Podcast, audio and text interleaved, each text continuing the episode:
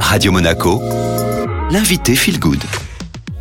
Céline, bonjour. Bonjour Florent. Alors, j'ai choisi de donner la parole à deux des étudiantes euh, avec lesquelles j'opère euh, régulièrement à Green Management School, et tu fais partie d'une de ces deux-là. Euh, Céline, tu es devenue étudiante à Green Management School il y a un an et demi, en changeant complètement de cap. Est-ce que tu peux nous dire en deux mots pourquoi tu as fait ce choix de te lancer dans la transition écologique? Tout à fait, tout à fait Florent. Alors, ce choix, il est né d'une vraie volonté de donner plus de sens à mes actions quotidiennes.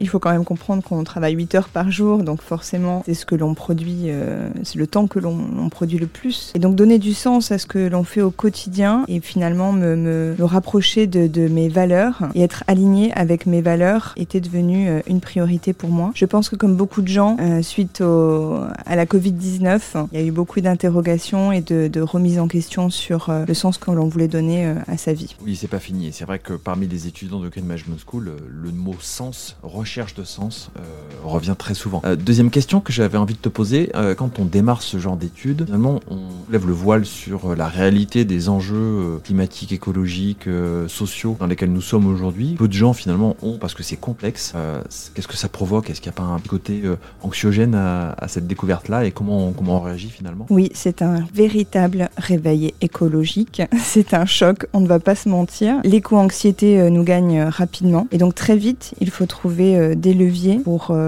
voir les choses autrement, euh, revenir à un optimisme sain. Et euh, la reconnexion à la nature est une vraie clé. En tout cas, pour ma part, ça l'a été. Tout simplement euh, d'aller marcher, d'aller au bord de mer. nous avons cette chance sur la côte d'Azur. Et, vraiment de se dire ou de, de trouver l'optimisme et la, la, la, foi pour, pour œuvrer pour la suite. C'est vrai que l'action est souvent considérée comme le meilleur remède à l'éco-anxiété. C'est le meilleur remède à l'éco-anxiété, c'est le mouvement, c'est l'action, c'est agir, montrer l'exemple et donner envie aux autres euh, de participer et de contribuer. Donc essaimer euh, des graines d'espoir et contribuer euh, à notre futur font partie des, des, valeurs pour lesquelles je, je, me suis engagée à la Green Management School. Comment tu vois ton futur justement en termes d'emploi? Ce que je veux faire, ce sera forcément en relation avec le facteur humain et accompagner, accompagner au niveau psychologique et en entreprise vers cette transition écologique. Merci Céline.